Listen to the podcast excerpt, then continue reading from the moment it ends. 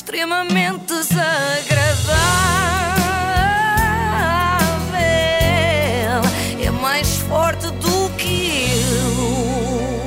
E hoje damos início à grande coleção das profissões pela verdade. Neste primeiro capítulo, os médicos. A seu tempo falaremos dos jornalistas pela verdade, dos advogados pela verdade e das empregadas da Mango pela verdade. era sem também tempo, não é? Ainda bem. Aquela, ah, ah, porque aquela coisa de dizerem às clientes que tudo lhes fica bem, Ah, só para as é. convencerem a levar para casa umas calças de tamanho 36 que não conseguem apertar, tem de acabar de uma vez por todas. Mas falaremos disso eh, a seu tempo. Já repararam que de todas as profissões que se têm manifestado, só os empresários da restauração é que não são pela verdade? Pois pudera, passam a vida a fingir que a moça é caseira. Estou a brincar, estou a brincar. Um abraço, deixo aqui um abraço para a malta da restauração Claro e contem comigo para takeaways diários. Eu, eu estou disponível para almoçar três vezes ao dia e ingerir 12 mil calorias só para dar uma ajuda ao setor. Muito que querida. é um sacrifício É, é um que faço sacrifício, é. eh, por um bem maior. Neste caso, por uma barriga bem maior. Bom, vamos lá aos chalupas com mais estudos. Os médicos pela verdade. Eu, se tivesse como intenção negar a ciência, preferia ter feito um curso mais rápido e menos trabalhoso. Sei lá, eh, Ciências da Comunicação. Por acaso foi o que eu fiz. Que também tem lá Eh, mas- ciência, mas não é também tem ciência, sabe, exatamente. E despacha-se rápido. Agora, 10 anos a queimar pestanas para depois vir dizer que este novo tipo de SARS-CoV não existe, eh, parece-me desperdício de tempo. A face mais visível dos médicos, pela verdade, é a doutora Margarida, bastante visível mesmo, tendo em conta que ela não usa máscara, e é conhecida por doutora Margarida assim, só, sem apelido. Faz lembrar uma personagem de ficção, não é? Que essas é que têm só um nome, tipo Dr. Frankenstein. Também disse numa entrevista que os funcionários dos lares não têm de usar máscara. Não foi bem isso que eu disse. Foi. Não, não foi isso que eu disse. Não é andarem de máscara às 20 às 8 horas, por exemplo, as pessoas usem funcionários do lar, não precisam. Epá, eu já não sei, esse está-me a descontextualizar tudo. É o vosso manifesto. Está bem, mas nós temos. eh, sim, e é verdade. Aliás, isso está no manifesto e o manifesto foi feito por mim. Então alguém pode entrar no lar e não ter máscara. Vamos lá ver uma coisa. Uma coisa é um contexto epidémico, outra coisa é o dia a dia de um lar. Doutora, isto saiu num contexto epidémico. Mas isso é o quê? Isso é o nosso É manifesto. o seu manifesto. Não é o meu, é o nosso. Certo? Não, é vosso fui eu que escrevi, não vale a pena eu estar aqui a perder, a perder tempo, porque tudo aquilo que eu diga vai buscar coisas do tempo da Maria Cachucha. Eu não sei se viram esta reportagem da, da TVI Não, sobre os, os médicos pela verdade. Eu vi, não gostei muito porque eh, estavam sempre a interromper estes eh, chalupas pela verdade, não é? Eu acho que nestes casos o melhor é deixá-los falar. Acontecia que as frases da doutora Margarida eram constantemente interrompidas durante a reportagem, o que é pena, porque ela tem coisas interessantes para dizer. Felizmente, está tudo disponível na internet para podermos analisar com calma e ponderação. A primeira vez que eu tive o prazer de ouvir a doutora Margarida foi na manifestação da malta que não acredita nisto do Covid. E lá estava ela, em cima de um palanque. É estranha esta opção de vida, não é? Médica anestesiologista, podia estar a discursar num congresso de medicina em Sydney, mas está no Rocio a falar para freaks. Pá, pode ser um portador assintomático, que eu sei lá se eu não estou assintomática de tuberculose. Não faço ideia. Porque isso ninguém conta. A tuberculose pode dar primo-infecções completamente assintomáticas e a pessoa nem dá por isso. Isto é perigoso porque a doutora Margarida usa estas expressões como primo-infecções e as pessoas pensam que ela sabe o que diz. Ou então pensam que primo-infecções são infecções que, Que um um primo, primo. pegou, não é? Acontece muito, Olha, acontece isso- muito com o Covid. Esta comparação entre Covid e tuberculose é um clássico, mas que eu saiba, para a Covid ainda não há vacina, não é?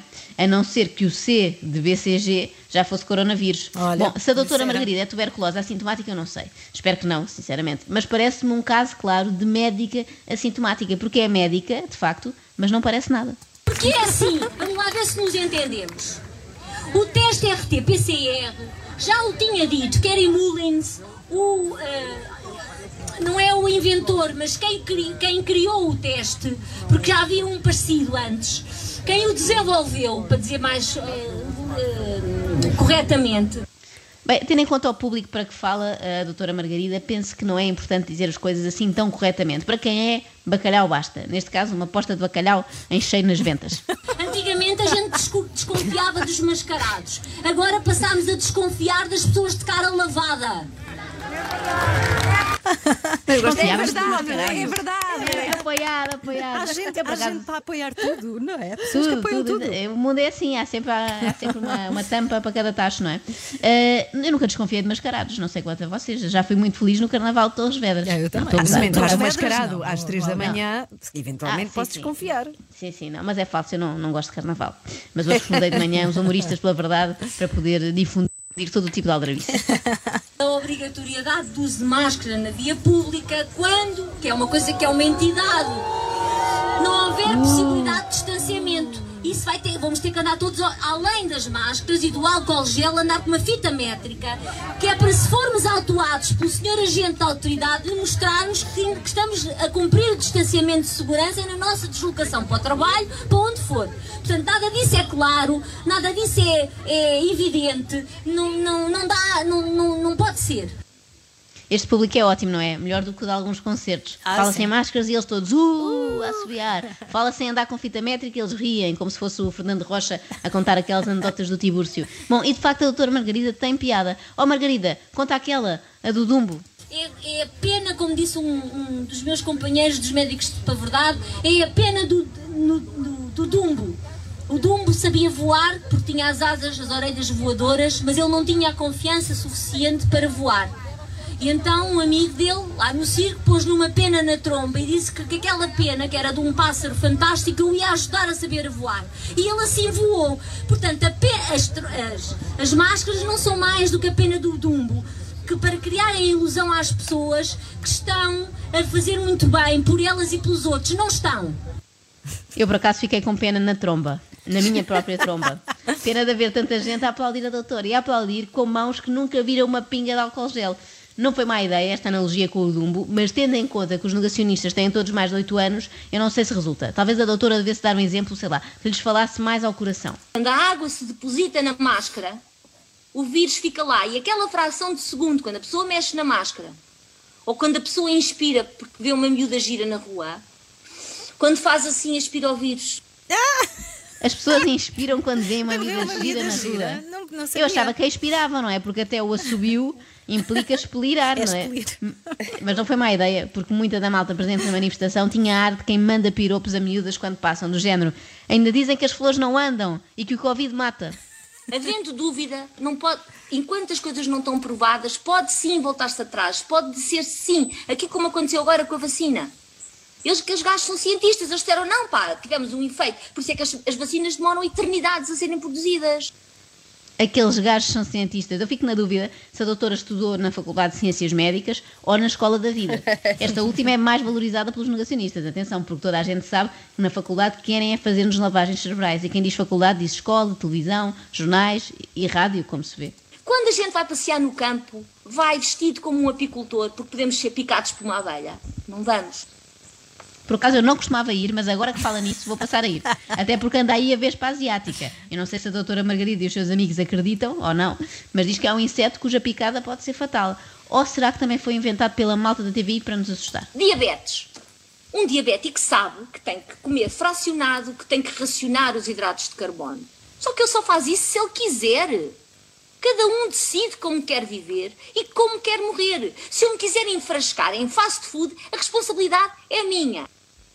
É verdade, isto é verdade. Só faz se quiser, mas o diabético não me pega diabetes. É essa a grande diferença. Eu posso levar com aerossóis do diabético que não fique com os níveis de açúcar no sangue todos desregulados. Quanto a essa história de cada um escolher como quer morrer, ok, também, mas lembro-me de um caso curioso, que era aquele piloto da Germanwings que escolheu enfaixar-se nos Alpes. O pior é que levava o avião cheio. Ok, é uma comparação muito exagerada, eu sei, mas é só para ver se a doutora percebe. Dir-me-ão assim, ah, pois, mas depois ficas doente e subcarregas o SNS. E os médicos existem para quê? Para tratar saudáveis? Vamos todos coartar a nosso, o nosso prazer, a nossa vontade, a, no- a nossa asneira, a nossa liberdade, porque os médicos, coitadinhos, não podem ser sobrecarregados? Com este discurso deve ter muitos amigos lá no seu serviço. Deve, deve. E nos cuidados intensivos, então eu nem imagino. Aqueles mariquinhas sempre a queixarem-se, só porque trabalham sete dias por semana desde março, dizem que não conseguem atender 35 pacientes ao mesmo tempo. Por favor. Finalmente eu percebi a insistência da doutora Margarida nesta coisa da máscara. Ela não quer que usemos para não deixar de ter trabalho. Mas não se preocupe, doutora, nós arranjamos sempre maneira de ir parar ao hospital. E alguns até de bater a bota. Mas se puder não ser já, Se as pessoas começarem a olhar, até mesmo para a sua, para a sua história familiar, e se começarem a pensar quando é que morreu a avó e quando é, morrem sempre nas transições sazonais, dos outonos para os invernos e das primaveras para os verões. Sempre. Tem a ver com, os, com as mudanças térmicas, tem a ver com as, as características atmosféricas que favorecem a descompensação. Eu, por acaso, fiz isso que a doutora sugeriu, fui ver, e o meu avô morreu em plenas férias de verão. Não era transição de nada. Quer dizer, só, só se fosse a transição de quinzena em agosto, não é? Passávamos de um toldo para o outro. Estamos a rir, mas estamos a falar Ai, da morte do avô da Joana, ou Carla. Joana. Não, É mas já foi há muito, não faz mal. E Pode- foi a Joana faz começou. mal, Não faz mal. Não, não. e bem, e bem. Mas também gosto desta lógica, que é como quem diz: os velhotes mais tarde ou mais cedo iam morrer nas transições, não é? Se não fosse deste inverno, era no próximo. Portanto, despacha-se já isto e pronto. E assim, pelo menos, podemos ir ao Colombo ao domingo à tarde. Muito bem, doutora. Sério. extremamente desagradável.